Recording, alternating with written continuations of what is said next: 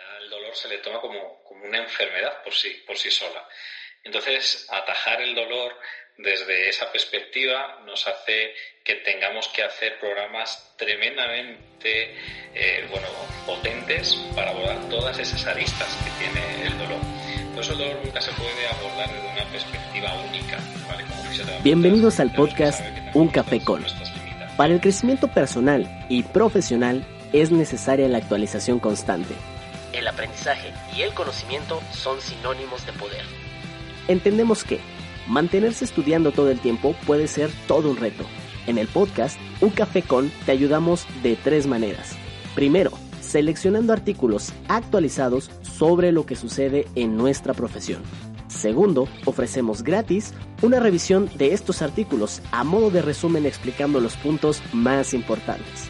Y tercero, entrevistando a profesionales del gremio para poder aprender y comprender desde su experiencia. Nuestro objetivo es brindarte pequeñas píldoras de conocimiento y acortar así tu tiempo de aprendizaje. Soy César Espinosa, el fisio, fisioterapeuta y emprendedor. Te acompañaré durante todo el camino para así poder compartir y crecer todos juntos. No te hago esperar más. Comenzamos.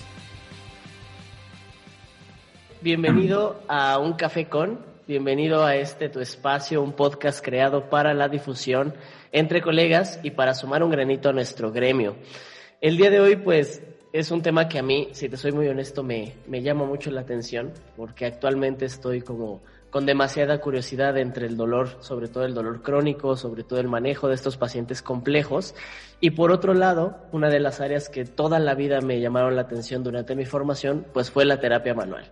Entonces, pues evidentemente hoy estoy frente a alguien que sabe de esos dos temas, que sé que va a poder aportar muchísimo, no solo a mí, sino a toda la audiencia. Y pues, José Luis, un gusto tenerte por aquí. Si alguien no te conoce, si alguien no conociera tu trabajo, pues me encantaría que empezáramos con una autopresentación hablando de quién es José Luis Alonso y en qué ámbito se desarrolla. Hola César, pues la verdad es que lo primero agradecerte tu, presentación, agradecerte el que tengas este tipo de iniciativas para darle valor a, la fisioterapia y bueno, en este, en este caso darle valor pues a, un área en el cual bueno pues eh, llevo trabajando durante más de, de, 20 años ¿no? sobre el tema de la terapia manual y también un poco pues bueno pues el dolor, el, el dolor crónico, ¿no? Yo, pues bueno, he tenido la, gran fortuna a lo largo de, estos años en tener gente que, apostó por mí, que creyó en mí en su momento y he tenido, bueno, pues eh, tres grandes mentores que me abrieron pues las puertas de la investigación, las puertas de la clínica y las puertas de, la docencia. Entonces, bueno, gracias a estas personas, bueno, pues he podido desarrollar en gran medida todo el, trabajo de terapia manual. Eh, realmente todo comienza más o menos en el año 2001, 2002 aproximadamente, desde la Universidad Europea de, de Madrid. Bueno, pues se plantea la creación de un programa de terapia manual ortopédica y es ahí donde empezamos con un, con un curso de experto que afortunadamente a día de hoy todavía seguimos impartiendo. Y en el año 2007, entre el año 2006 y 2007, pues ese curso de expertos se hace mayor y creamos una maestría que llamaban por allí y que aquí llamamos máster oficial, ¿no? Máster universitario. Entonces, bueno, es un, curso que se hace grande, como te digo. Entonces, ahí ya hacemos esa especialidad en el dolor. Hacemos una especialidad en el, en el dolor que, bueno, que hasta el día de hoy, bueno, pues está teniendo un gran éxito entre los alumnos que lo, que lo están cursando y sobre todo estamos abriendo las puertas al tratamiento, al trabajo de, de, profesionales, no tanto en el ámbito del dolor agudo, subagudo, que es ligeramente más fácil su abordaje, sino también en, en, pacientes más complejos, ¿no? Con ese dolor persistente, con ese dolor crónico. Así que bueno, esa ha sido mi trayectoria a nivel académico, eh, investigador, pues afortunadamente pues creamos y dirijo un grupo de investigación en la Universidad Europea desde el año 2008 y bueno, tenemos ya unas cuantas publicaciones a, nuestras espaldas en terapia manual y, dolor. Y luego, pues recientemente, desde hace cinco años ya, pues he tenido la gran fortuna junto con mi querida Sandra de, montar una clínica que se dedica especialmente al dolor crónico que se llama One Life. Entonces, bueno, si me pedías que, presentara a César, esa es un poco mi trayectoria durante estos últimos 20 años, ¿no? que más o menos llevo trabajando en este maravilloso mundo de la fisioterapia. Fenomenal, José Luis. Pues realmente hablar de estos temas siempre es muy rebuscado porque es todo un mundo completo. Y pareciera que a pesar de que en toda nuestra formación se nos habla del dolor, a pesar de que el 99,9% de pacientes acuden con nosotros por dolor, día a día, a pesar de que lo leemos, a pesar de que lo buscamos entender, cada vez descubrimos más y conocemos menos. Así que en este sentido, eh, pues, ¿de qué estamos hablando cuando hablamos del dolor? Básicamente, ¿qué es el dolor? Bueno, el, dolor, eh, yo creo que desgraciadamente yo tuve una experiencia eh, familiar que mi madre falleció mm, pues cuando era joven de, cáncer, ¿no? Y estuvimos ahí durante 10 años, bueno, pues luchando, ¿no? Contra una enfermedad que en cierta medida tiene mm, muchos, muchos parecidos, ¿vale? El cáncer y el, y el, y el dolor tienen cierta similitud, sobre todo en el abordaje, en el abordaje multidisciplinar, en el abordaje de, de todos sus componentes, ¿no? ¿Qué es el dolor? Bueno, el dolor es un proceso multimodal, es un proceso multidimensional, ¿no? Eh, y entonces tiene tantas aristas que su abordaje es tremendamente complejo. La fisioterapia creo que hoy en día, dado todos los eh, artículos ¿no? que vamos conociendo, creo que es eh, la profesión sanitaria, la profesión de, salud que más potencia tiene en este campo, ¿vale? Eh, la farmacología, con todo lo importante que es, es verdad que recientemente no están sacando nuevos fármacos, nuevas dianas, ¿no? Para, para este abordaje. Sin embargo, desde toda la vía, ¿no? De la fisioterapia, como es la educación en el dolor, como es eh, el ejercicio terapéutico, pues cada día vemos cientos de artículos publicados que nos ayudan a crecer, ¿vale? Y poder dar una salida a, muchos pacientes. Entonces, bueno, el dolor, como te decía, para mí es un, proceso que cambia la vida de las personas y que desgraciadamente el dolor crónico destroza no solo la persona, sino también el entorno social del que lo, el que lo padece. Y bueno, creo que está tremendamente, eh, bueno, pues mm, abandonado, ¿vale? Y que mucha gente es incomprendida, ¿no? La gente que tiene dolor crónico son unos incomprendidos de la sociedad. Entonces creo que tenemos que darle luz a ese tipo de pacientes. Así que bueno, a tu pregunta, creo que el dolor es una verdadera lacra que ahora mismo que estamos viviendo una pandemia en el cual eh, abre noticias por todos los lados, periódicos, informativos, creo que esta pandemia no abre ningún, ningún informativo. El dolor es una pandemia silente, como siempre digo, que lo sufre el 25% de la población mundial.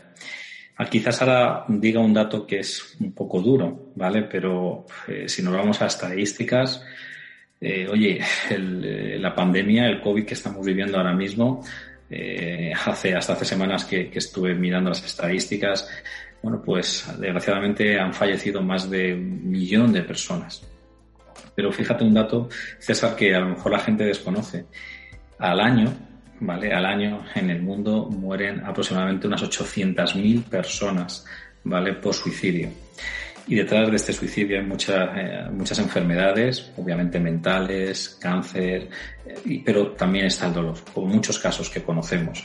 Muchos casos que nos encontramos en la clínica, que nos dicen que si pudieran, eh, se quitarían del medio.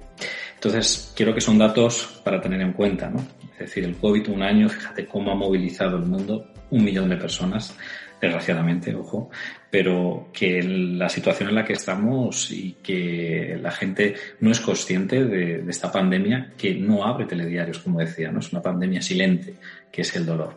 Así que bueno, algo tendremos que hacer para, para, para ello. De, de hecho, ese, ese puede ser quizá el, el nódulo del problema, ¿no? Que como es muy siliente, como la gente aún vive de alguna manera con el dolor, pues evidentemente no, les, no se le presta tanta atención, porque básicamente no pone en riesgo la vida de una persona. Pero ahorita platicando estas estadísticas, probablemente sí la pone en riesgo, pero es como una muerte silenciosa, lenta y... Sí, en forma, en forma indirecta, ¿no? En forma indirecta, como, como hablábamos César. Sí, la verdad es que el dolor cambia la vida de las personas. Como te decía, yo pues tuve la, experiencia negativa del cáncer en mi familia y te cambia, ¿no? Te cambia a ti, cambia al paciente y cambia su entorno. Y el dolor hace algo parecido, ¿vale? Algo parecido. Pero el problema del dolor es que, como comentaba anteriormente, es tremendamente incomprendido, ¿vale? Incomprendido por la sociedad y lo que es peor, incomprendido muchas veces por los propios profesionales que es quizá lo más, lo más, lo más peligroso ¿no? y lo más triste de esta situación. Creo que, como tú decías muy bien al principio, César, eh, nos pasamos el día tratando pacientes con dolor, pero en las facultades nadie nos da una asignatura de dolor y nadie nos da unas pautas para, para tratar el dolor como tal, sino simplemente se nos habla de síntomas, pero no lo que es el dolor realmente, cuál es la neurofisiología del dolor. Entender el dolor creo que es una de las bueno, de los objetivos primordiales que tenemos que tener todos los profesionales de la salud que en algún momento dado nos vamos a dedicar a tratar pacientes con, dolor. De hecho, sí es, sí es un gran problema, porque cuando yo estaba en mi formación universitaria, sí llevé una materia que se llamaba clínica del dolor. Sin embargo, gran parte del problema era que siempre se presentaba al dolor como una experiencia puramente sensorial como un síntoma únicamente y eh, no salíamos de esquemas de entendimiento quizá que van quedando un poco atrás en todo el proceso de, investigación, ¿no? Realmente el esquema que me enseñaron fue el control gate, la clásica compuerta del dolor, que si bien es una propuesta interesante para algún tipo de dolor, actualmente se sabe que ya no es así, que no puede ser totalmente sensitivo. Y entonces yo salgo de la universidad y empiezo a ver pacientes y todo lo que venía como dolor para mí era un síntoma y todo el tiempo venía buscando eh, una causa hacia ese síntoma, cuando a veces, inclusive si no me equivoco, la IASP ya hizo esta lucha, el dolor por sí mismo ya es un, un, ente propio que ya se puede considerar como una enfermedad por simple hecho de ser todo lo que cambia. Exacto, ya el dolor se le toma como, como una enfermedad por sí, por sí sola. Entonces, atajar el dolor desde esa perspectiva nos hace que tengamos que hacer programas tremendamente eh, bueno, potentes para abordar todas esas aristas que tiene el dolor. Por eso el dolor nunca se puede abordar desde una perspectiva única, ¿vale? Como fisioterapeutas tenemos que saber que tenemos nuestras, nuestras limitaciones. Eh, como fisioterapeutas hemos desarrollado posiblemente unas fórmulas magníficas, ¿no? En las cuales abordamos un 75% del dolor, pero siempre hay eh, componentes que a nosotros se nos, se nos escapan dentro de, nuestro, de nuestros conocimientos. Entonces, el dolor a día de hoy solo puede ser trabajado desde una visión multidisciplinar, ¿de acuerdo? Entonces, esta visión multidisciplinar, pues cuantos más profesionales de la salud intervengan, muchísimo mejor. Pero estas intervenciones tienen que ser normalmente todas al unísono para que todo esto funcione. Lo que no puede funcionar es que hoy haga una dieta, hoy haga ejercicio, hoy vaya al psicólogo. Eso no funciona, ¿vale? Es decir, la, la, la fórmula, por así decir, del trabajo multidisciplinar es, en primer lugar, pues saber que está el componente médico, el mundo de la farmacología que puede ser un coayudante maravilloso y magnífico en el comienzo de los tratamientos, pero luego sabemos que tenemos que trabajar también toda la esfera emocional del dolor, ¿no? Y ahí hay profesionales de la salud, psicólogos, que están especializados en dolor. Yo no hablo de psicólogos al uso, estoy hablando de psicólogos especializados en dolor. Por lo tanto, son imprescindibles. Fisioterapeutas, por supuesto. Profesionales del ejercicio. El ejercicio es lo que más herramientas terapéuticas tiene. Pero ¿qué ocurre, César? Que el ejercicio lo damos de cualquier manera. Tienes que hacer ejercicio ¿Y qué ocurre? Que el cerebro cuando le das una dosis que, es demasiado potente, al final el cuerpo lo que hace es tener más dolor. Entonces el paciente no deja y no genera ningún tipo de adherencia hacia el ejercicio. Entonces, bueno, esos son pilares importantes, la nutrición también es un pilar importante, pero si te dijera cuál es la fórmula mm, desde la parte de la fisioterapia, te diría, mira, lo primero que tenemos que hacer son programas de educación en dolor. El paciente necesita tener un programa de educación en dolor porque a más conocimiento del dolor, ¿vale? A más pedagogía del dolor, menos catastrofismo, menos intensidad del dolor. Eso es algo que ahora mismo está más que publicado, lo conocemos y que tiene una gran evidencia científica. Ese sería el gran, el, primero de los pilares. Luego trabajar también en todo el plano cognitivo-conductual, hasta donde nosotros podamos, ¿vale? Como fisioterapeutas, sin sobrepasar obviamente nuestras competencias como profesionales. Luego, hablar del ejercicio terapéutico, ¿vale? Hacer ejercicio terapéutico, desgraciadamente los, fisioterapeutas no estamos formados en ejercicio terapéutico, ¿vale? Tenemos que hacer un sobretrabajo en esa formación. Otro de los pilares también es la higiene del sueño, que también podemos trabajar muchísimo como fisioterapeutas, tremendamente importante. Y luego también trabajar lo que es la atención plena, ¿no? El que es el mindfulness o cualquier tipo de meditación, bueno, pues para mejorar esa hipervigilancia del dolor. Estos cinco puntos, desde la perspectiva de la fisioterapia, nos abre campos tremendamente eh, maravillosos para, para su abordaje. Pero claro, esto, ¿de qué requiere? De un compromiso por parte del paciente. Yo siempre lo digo, que cuando veo a un paciente, si quieres mejorar, necesito de tu compromiso. No hay una receta mágica ni una pastilla mágica que te vaya a hacer mejorar. Necesitamos de tu compromiso. Porque si tienes que hacer educación en dolor, la tienes que hacer tú. Si tienes que hacer ejercicio, lo tienes que hacer tú. Si tienes que hacer cambios en tu higiene del sueño, lo tienes que hacer tú. Si tienes que hacer mindfulness, lo tienes que hacer tú. Y si tienes que hacer alguna terapia cognitivo-conductual, lo tienes que hacer tú. Entonces, si no hay compromiso del paciente, nosotros estamos atados de pies y manos. Y de hecho es algo que viene con mucha tendencia actualmente, que es el tema de la adherencia terapéutica y de cómo es que se logra esta adherencia y cuáles son los elementos a cuidar para tener buena adherencia y, cómo dar todo este proceso de una buena relación entre un paciente y un terapeuta. Creo que con todo esto que se acaba de tocar, se acaban de quedar expuestas dos situaciones. La primera, que probablemente no tenemos la formación completa o adecuada sobre el dolor.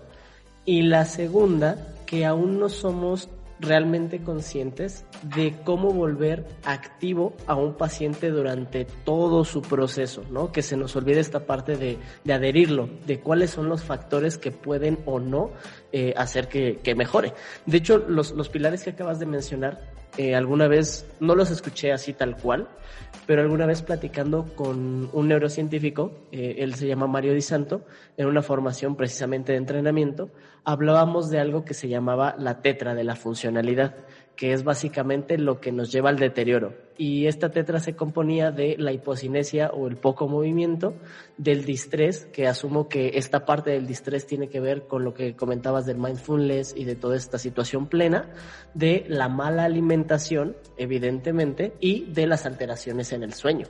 Entonces, como que de alguna manera todos nos vamos juntando en la misma esfera y, y quizá con diferentes términos o con lo que sea, pero al final todos somos conscientes de hacia dónde tendríamos que dirigir la intervención. El problema es que probablemente no lo hacemos del todo.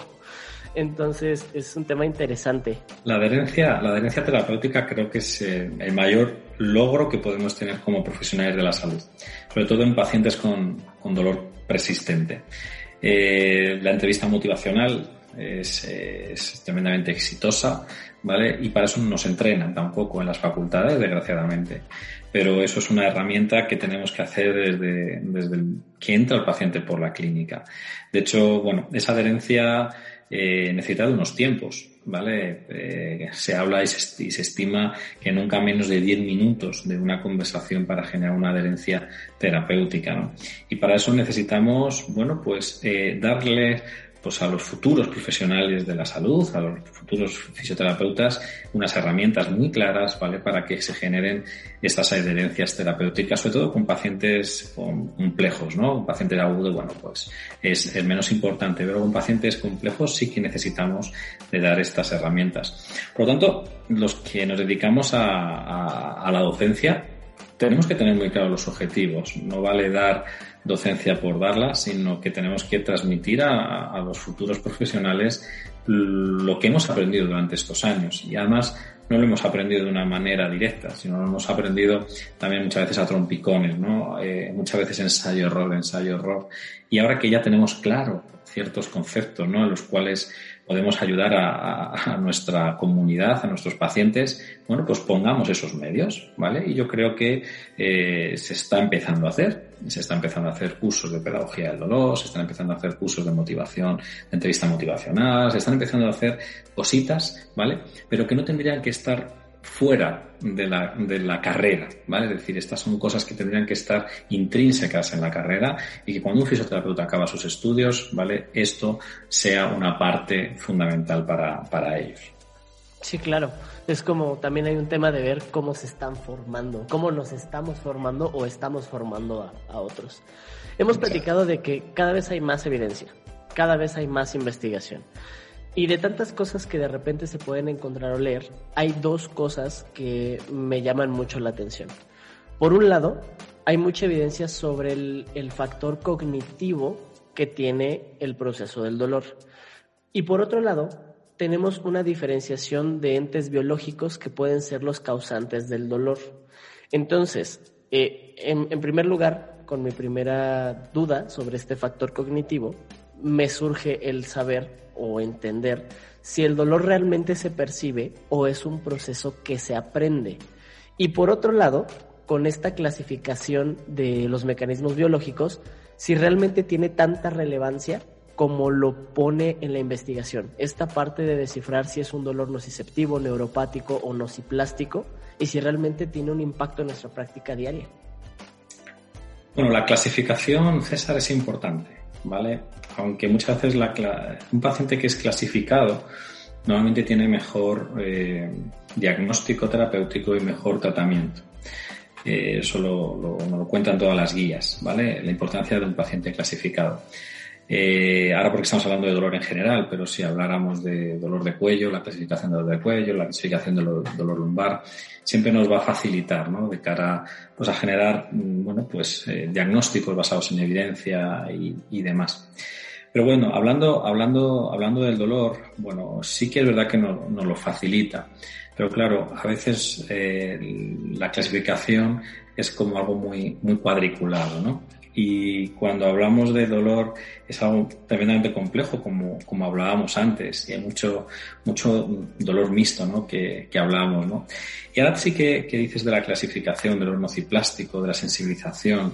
Tenemos que tener tremendamente cuidado, porque ahora hablamos de sensibilización y hablamos de dolor nociplástico con una facilidad espantosa. ¿vale? Entonces a muchos pacientes se les, se les cuelga ahora la etiqueta de tienes una sensibilización. Y eso es tremendamente peligroso para el paciente, porque muchos nos llegan a las consultas y nos llegan con, bueno, es que me han dicho que tengo una sensibilización.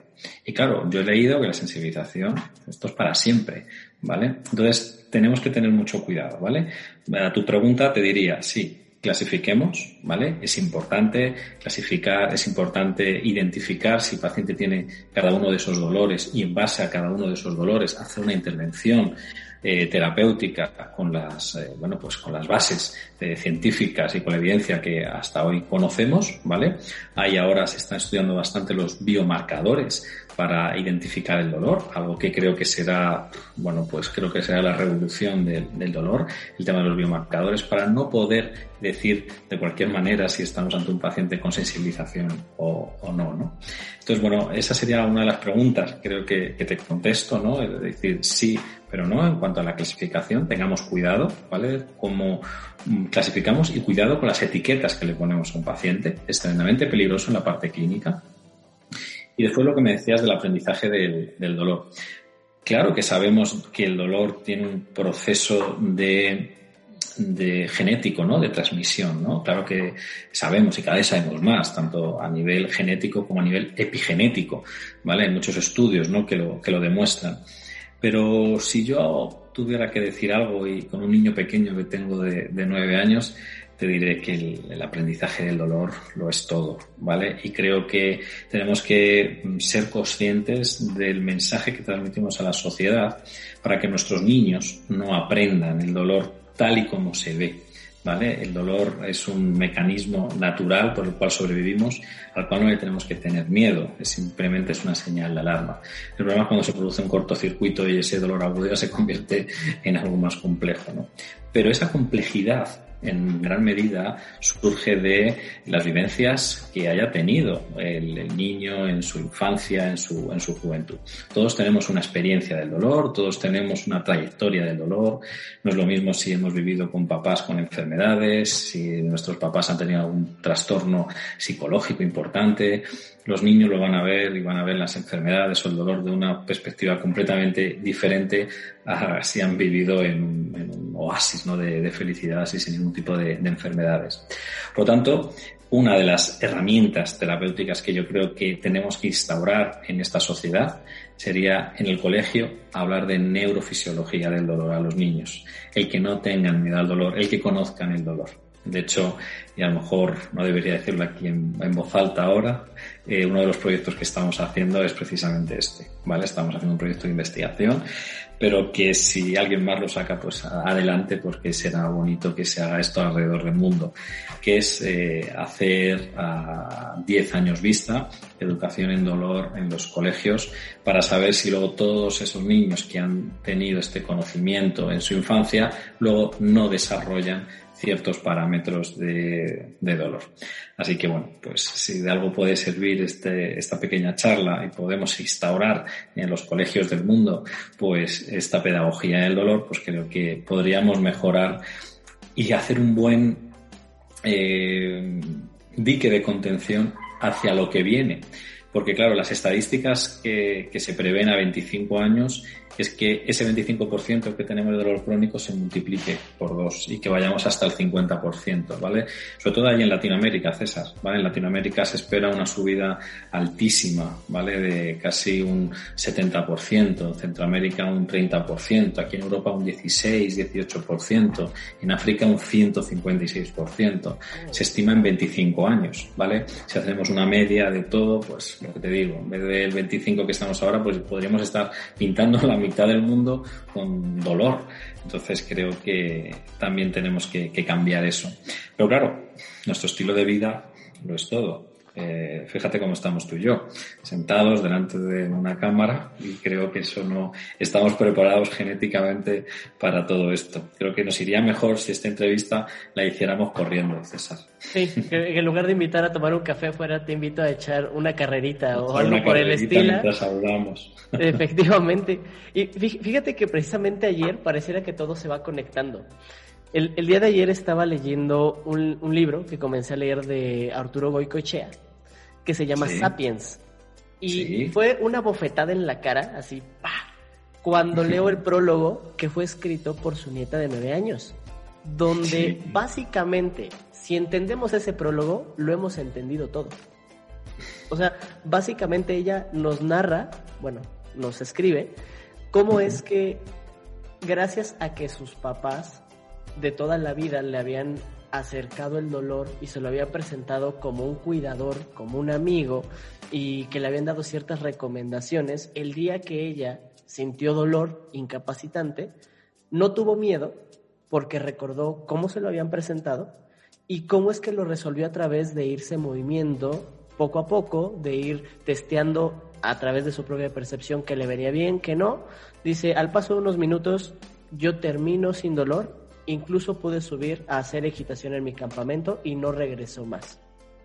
Entonces fue una bofetada tremenda, porque pasamos tanto tiempo buscando las cosas tan complejas que viene algo tan simple, pero no por eso fácil, a sacudirnos la cabeza y decir, hay algo que no estás tomando en cuenta.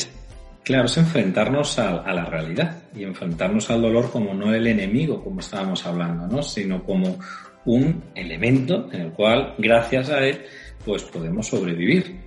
Pero el problema es cuando insistimos en la maldad, en, la, en, lo que supone el, dolor, ¿no? Ese aprendizaje del que hablábamos antes.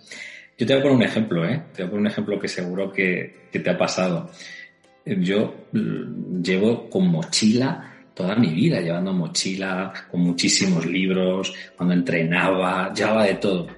Y a mí la espalda nunca me ha dolido.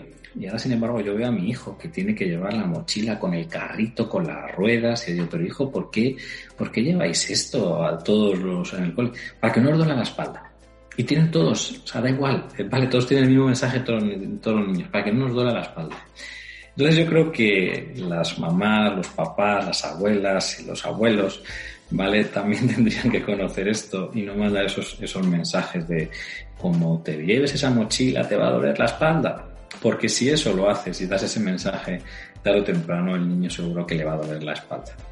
No, y claro que le va a dar miedo aparte. Exacto. O sea, le va a dar miedo, cada vez. Cada vez claro, el dolor como miedo, el dolor no como un amigo, sino como un enemigo. Sí. Eh, yo cuando leí esto y ahorita que me cuentas esto, es como cuando de adolescente eh, desarrollas cierto odio por tus padres porque te están cuidando y tú sientes que te están restringiendo. Entonces, en el momento en el que te sucede ese algo del que te estaban protegiendo, entiendes que lo único que quieren era cuidar de ti.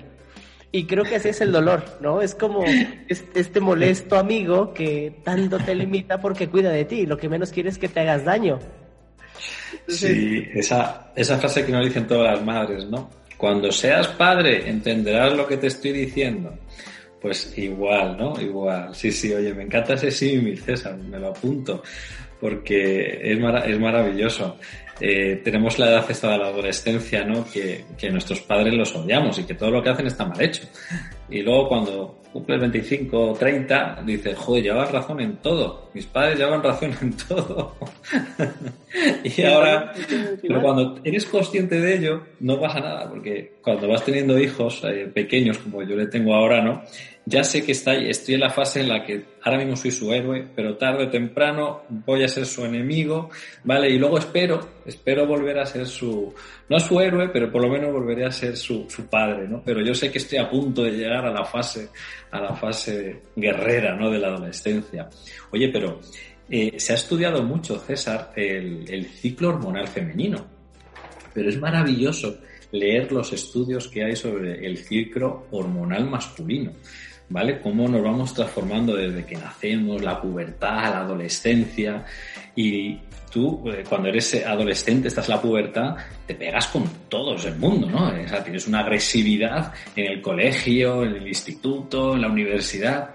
Pero sin embargo, tú fíjate cómo acaban casi todos los hombres mayores. Son auténticos ositos, ¿vale? Como dice una amiga mía, ¿sabes? Es decir, al final el hombre, bueno, pues va cambiando ese ciclo hormonal en el cual la adolescencia, la pubertad eran auténticos mm, brutos, ¿no? Por decir algo, ¿no? Que se pegaban con todo y luego, sin embargo, se va, nos, vamos convirtiendo cada vez en más, eh, más nobles, ¿no? Los, los, los hombres.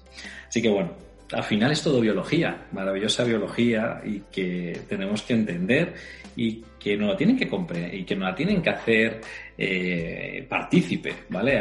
yo, por ejemplo, bueno, pues es algo que es un campo que me encanta y a mi hijo le intento hablar de todas estas cosas, pero que si fuera algo más natural en la sociedad, ¿no? En los colegios, en vez de hablar de muchas asignaturas que luego no sirven para nada, generarles a los, a los, a los alumnos jovencitos, pues hay que enseñarles parte de la neurobiología, parte de la neurociencia, parte de todo esto que estamos hablando del dolor. Entonces creo que seríamos capaces de cambiar la sociedad desde las raíces, porque ahora la sociedad, los niños son cada vez más sedentarios, comen peor, están más gorditos, ¿vale? Entonces, bueno, pues vamos a, bueno, pues al final vamos a acabar, bueno, pues con esas estadísticas de las que hablábamos antes, porque nuestro estilo de vida eh, es completamente contrario a nuestra genética. Y si nuestra genética y nuestro estilo de vida es contrario, pues al final cada vez enfermare, enfermaremos más.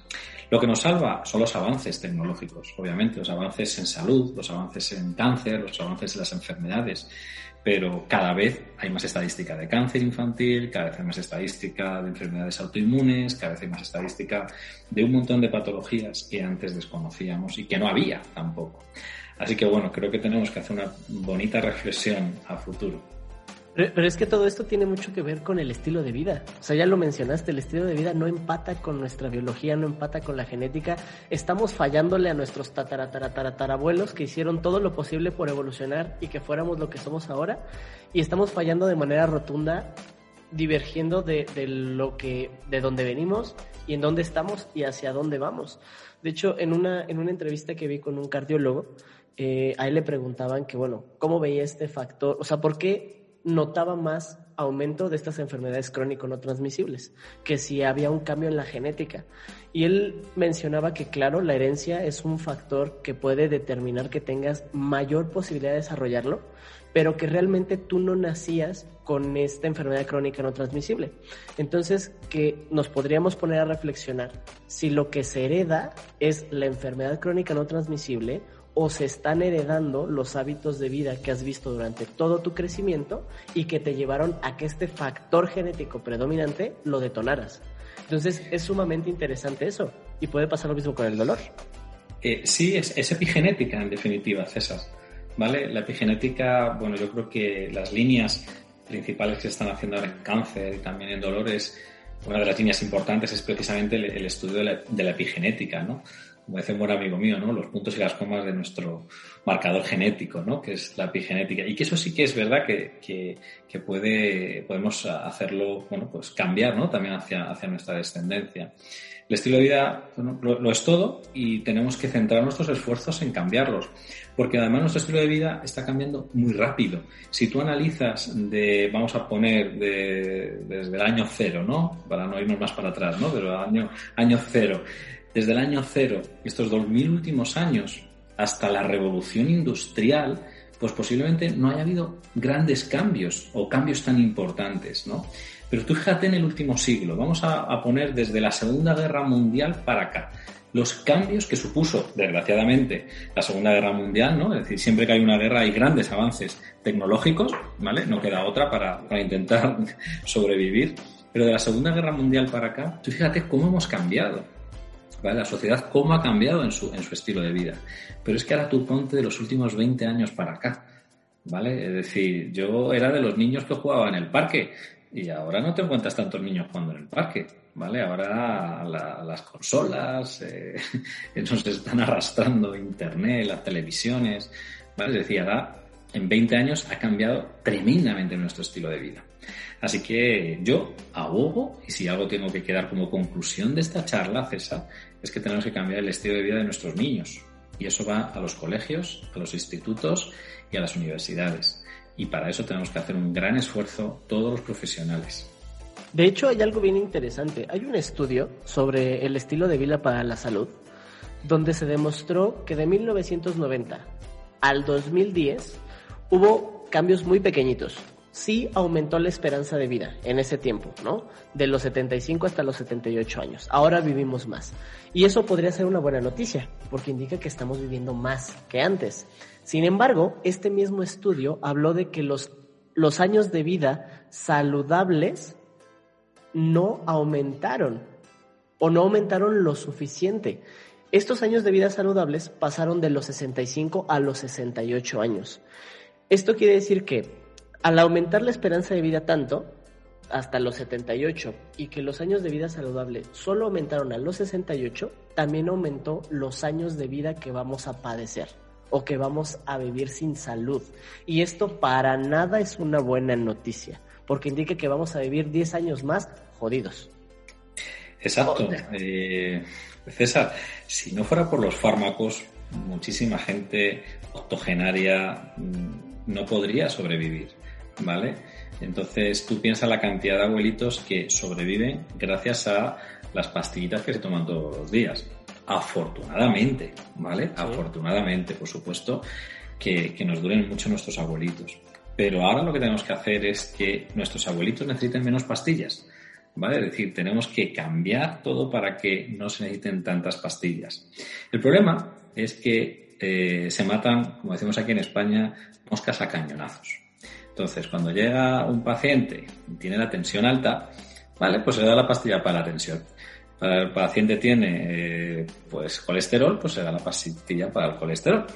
Entonces, al final, no estamos yendo al problema real. Oye, si a este paciente, pues si a lo mejor hiciera un poquito de ejercicio, pues a lo mejor no necesitaría ni la pastilla para el colesterol, ni la pastilla para lo otro. Y tendría una calidad de vida muchísimo mejor por el ejercicio que está haciendo.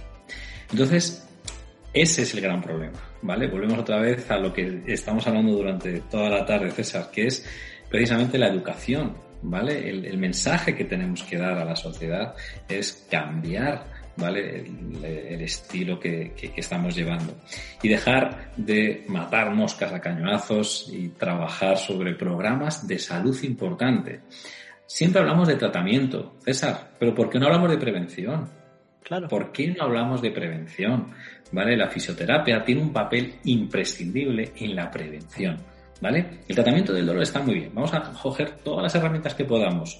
Pero ahora vamos a ponernos manos a la obra. Todos los profesionales de la salud. Y en este caso, bueno, como estamos hablando de fisioterapia, los fisioterapeutas. Pero vamos a hacer auténticos trabajos, auténticos diques de contención en la prevención del dolor. Somos los mejores en esto. Porque tenemos un montón de herramientas terapéuticas para ello.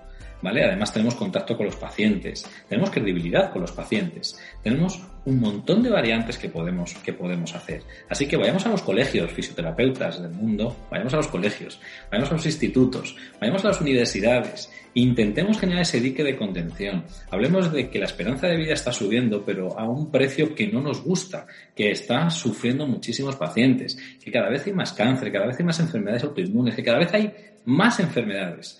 Pero tenemos que ponernos manos a la obra.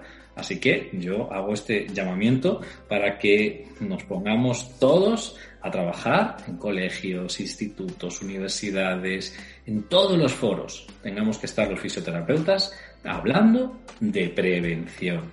Nadie nos lo va a agradecer, la prevención, ¿vale? Nadie nos lo va a agradecer. Y con la prevención tampoco se gana dinero, pero estaremos tremendamente orgullosos, ¿vale? De que el día de mañana si dentro de 20 años miramos, echamos la vista atrás, hayamos visto que esos porcentajes del dolor del que estamos hablando, de los que se esperan a 20, 25 años, ni han llegado o han disminuido. Entonces ahí nos sentiremos tremendamente orgullosos como colectivo. Donde cada esfuerzo va a valer la pena. Acabas de darle una bofetada con guante blanco a mi siguiente pregunta. Porque básicamente mi siguiente pregunta era, eh, pues, ¿cuáles eran las estrategias terapéuticas con las que contamos para el control del dolor? Sin embargo, voy a cambiarlo un poquitín. ¿Cuáles son las estrategias terapéuticas con las que contamos? Por un lado, porque esto lo vemos diario, para el control del dolor, pero por otro lado, para la prevención del mismo. Bueno, eh, vamos a hablar primero de las estrategias del dolor. No es lo mismo un paciente con dolor agudo que un paciente con dolor crónico. Con las estrategias del dolor crónico yo te diría la fórmula, ¿no? Desde la fisioterapia, que un poco mm, me repito de lo que hablaba antes, ¿no? Es decir, educación en dolor, ejercicio terapéutico, eh, tratamientos o terapia cognitivo-conductual, higiene del sueño, atención plena y mindfulness, ¿vale? Digamos esa sería nuestra fórmula la que, con la que trabajamos desde hace eh, muchísimos años, tanto a nivel docente como a nivel, a nivel eh, clínico. De cara a la prevención, eh, César, yo te diría que tenemos que trabajar sobre esa fórmula. ¿Vale? Tenemos que trabajar sobre esa fórmula porque si trabajamos sobre esa fórmula vamos a, realizar también eh, esa contención ¿no? para, la, para la prevención. Es decir, si tú haces ejercicio vas a estar muchísimo mejor físicamente. Si tú haces meditación vas a estar mejor a nivel mental, más tranquilo, tus variables psicológicas van a estar mucho más eh, controladas. Si tú eh, haces un programa donde mejores el, el, descanso, ¿vale? Pues también vas a recuperar mucho mejor, donde vas a tener mejor calidad de vida. Entonces, yo te diría que a esto, añadido a lo que hemos hablado anteriormente de hacer educación en dolor también a niños, ¿vale? A jóvenes, pues creo que serían herramientas terapéuticas, en este caso desde la prevención y no solo desde el tratamiento, ¿vale? Pero digamos, vamos a quedarnos con esa fórmula, ¿vale? Con esos cinco puntos. Cinco puntos que pueden ser terapéuticos, en el caso de que el paciente ya lo tenga, o cinco puntos que pueden ser desde la prevención, antes de, ¿vale? A mí, ahora mismo, y, lo puedo, y te lo puedo decir que lo hablamos mucho dentro del, del, equipo de trabajo, queremos hacer un gran énfasis en el mundo de la prevención. Más que en el mundo del tratamiento, ¿vale? Entonces, bueno, esa fórmula creo que podría tener éxito si nos pusiéramos a, ello. Claro, pero para esa fórmula necesitamos mucha gente a bordo, un equipo multidisciplinar de excelencia y, y, trabajarlo. Esos cinco puntos te diría, César, que los podemos hacer como profesionales de la salud. Nosotros, perdona, como fisioterapeutas. Si es verdad que estos cinco puntos que te digo sería nuestra fórmula desde la fisioterapia y, por supuesto, a esa fórmula desde la terapia, desde el tratamiento, eh, es fundamental una buena alimentación.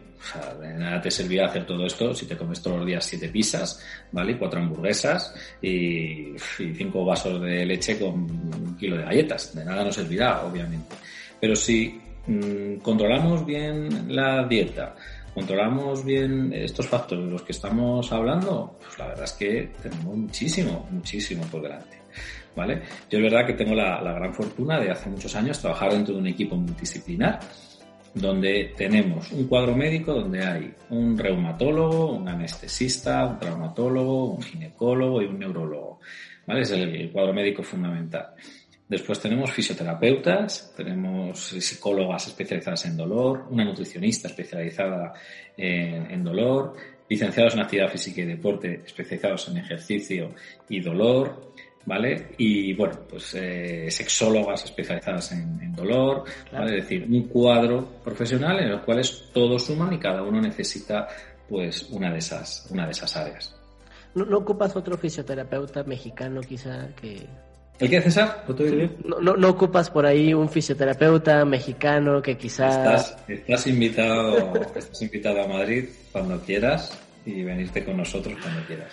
Pero, y te digo en voz alta para que veas que no miento. Te, te, tomaré la palabra pronto ya que esto, esto lo permita, ¿no? Que esto lo permita. Algo que nos gusta hacer en un café con José Luis es poder hacer llamados a la acción, ¿no? Poder brindar estos consejos que de repente cuando eres estudiante o cuando acabas de egresar o cuando estás frente a un paciente complejo, te llenan de incertidumbre las situaciones de miedo y ya no sabes qué hacer. Entonces, para esto, eh, ¿cuál sería tu llamado de acción a que nuestra audiencia genere que al terminar de escuchar este episodio, ¿cuál sería tu consejo que vayan y hagan para mejorar sus resultados, para tener un cambio en ellos, allá afuera, como profesionales, como personas, como lo que se pueda? Bueno, yo creo que ah, eh, en la actualidad, César, tenemos una enfermedad que es la enfermedad de la inmediatez. ¿Vale? Todo lo queremos ya, para ahora, y, y, eso no puede ser. ¿Vale? Yo recuerdo con mi primera novia que escribía una carta, tenía que ir a comprar el sobre, el sello, mandarla un buzón, que la llegara la carta, después ella me contestaba, me tenía que volver la carta, y entre eso a lo mejor habían pasado una semana, 10 días o 15 días, ¿vale? Ahora tú le mandas un WhatsApp, ¿vale? Y como no te conteste en un minuto, ya, ya has perdido la calma. Entonces tenemos esa enfermedad de la inmediatez, en la cual nos hace que no tengamos tranquilidad prácticamente con nada. Entonces yo te diría que una cosa importante que tenemos que hacer es volver a ciertos valores del pasado. Creo que es importante que crezcamos internamente para poder dar lo mejor hacia el exterior. Esta enfermedad de la inmediatez nos hace ser muy rápidos, ¿vale? Pero en todo lo que está fuera de nosotros. Nos hacemos muy pocas preguntas hacia nosotros. ¿Vale? La, eh, la, cultura oriental habla mucho del Ikigai, habla mucho del Moai, ¿vale? A mí es una cultura que me apasiona, cada vez la estudio más. Y cuando escuchas lo importante que para ellos es el Ikigai, ¿no? El Ikigai es la razón de existencia que tiene cada uno de ellos. Si tú te preguntas con 20 años, oye, ¿alguna vez te has preguntado cuál es tu razón de vivir, tu razón de existencia? Creo que mucha, muy poca gente con 20 años tiene esos pilares claros, ¿vale? Eh, en Okinawa es la, zona del mundo más longeva que hay, ¿vale? Casi todos pasan los 100 años. Y si a ellos les dices, oye, ¿cuáles son, por qué pensáis que tenéis tanta longevidad y tenéis esta calidad de vida tan maravillosa? Ellos hablan de estos dos conceptos que te estoy diciendo. Ellos son muy espirituales, no religiosos, espirituales, ¿vale? Decir, ellos tienen muy claro cuáles son su, su razón de ser, ¿no? Sus, objetivos en la vida. Y luego el otro es el Moai, ¿vale? El Moai es la, las relaciones sociales, todo lo, que, todo lo que te rodea. Esta enfermedad de la inmediatez te hace que estés rápidamente conectado a mucha gente, pero a nivel virtual.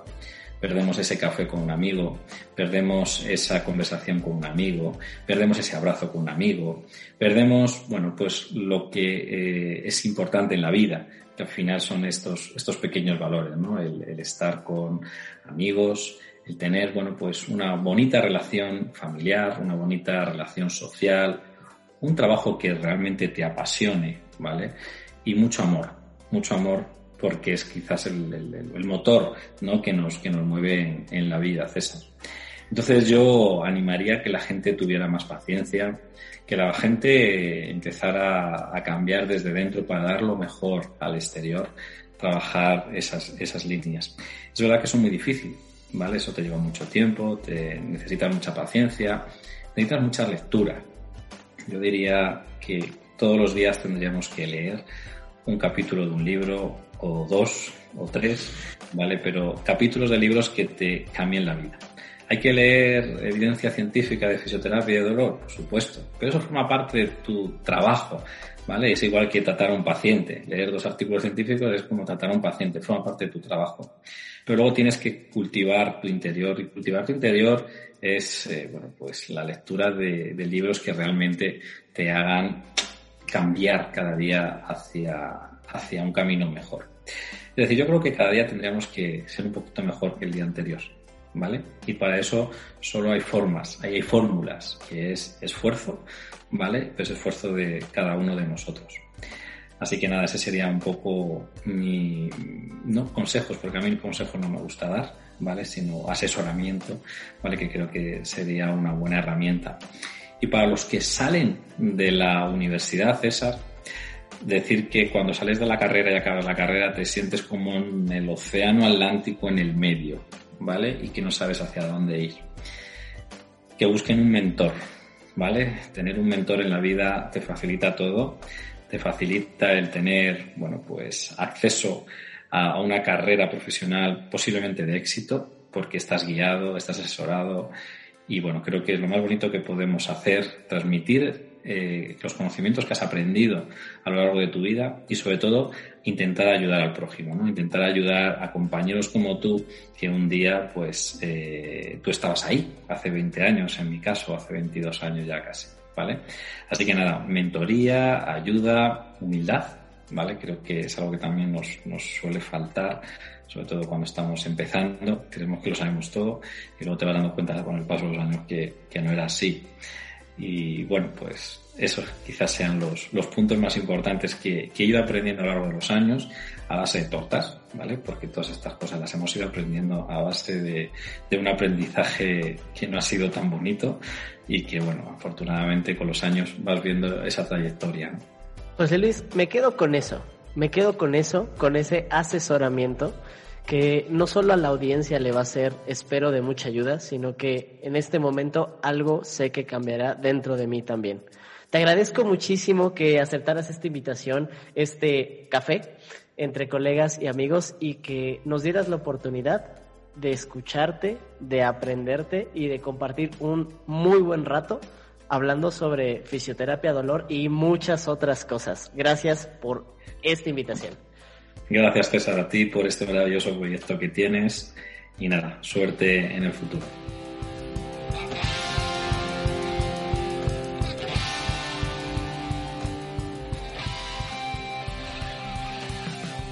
Esto fue Un Café con.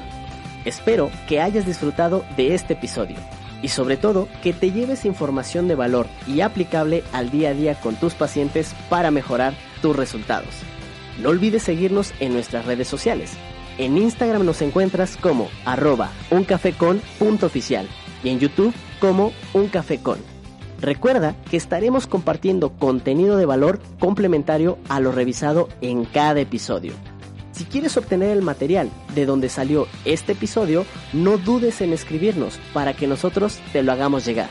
También recuerda que estaremos esperando tus peticiones de revisión de temas para tomarlas en cuenta en los siguientes capítulos. Te veo en el siguiente episodio. No olvides tu taza de café para que sigamos compartiendo y creciendo de una manera relajada y todos juntos. Un fuerte abrazo de su amigo El Fisio.